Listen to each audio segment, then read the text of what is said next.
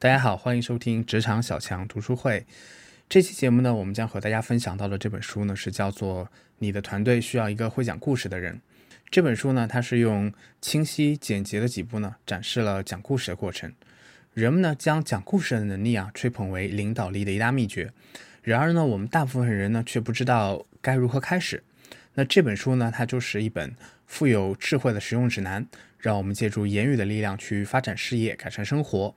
巧用讲故事的方式呢，去说服他人。这本书呢，它的作者呢是叫做安利特·西蒙斯。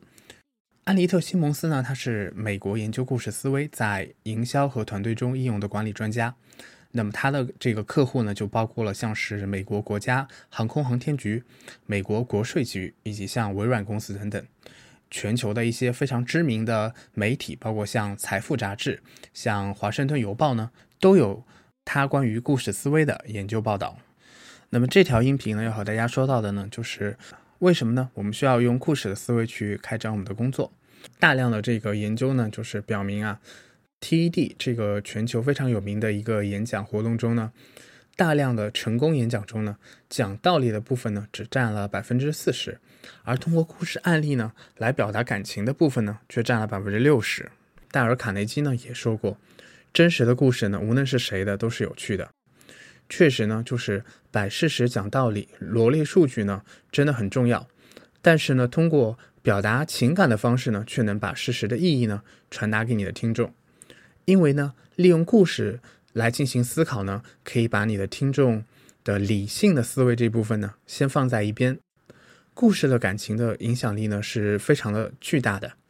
它的这个情感的这部分呢可以激发斗志。鼓励人的行动。沟通的时候呢，如果完全是采用非常理性的这样的思考方式呢，呃，有时候呢，这种理性的思考方式啊，它会挫伤人的感受，因为它非常的直接，试图通过逻辑呢来控制人们的想法，这样的往往会造成的一个结果呢，就是会是你的听众、你的受众，他们呢对你的这个戒备心会增强，会驱使他们呢离你越来越远。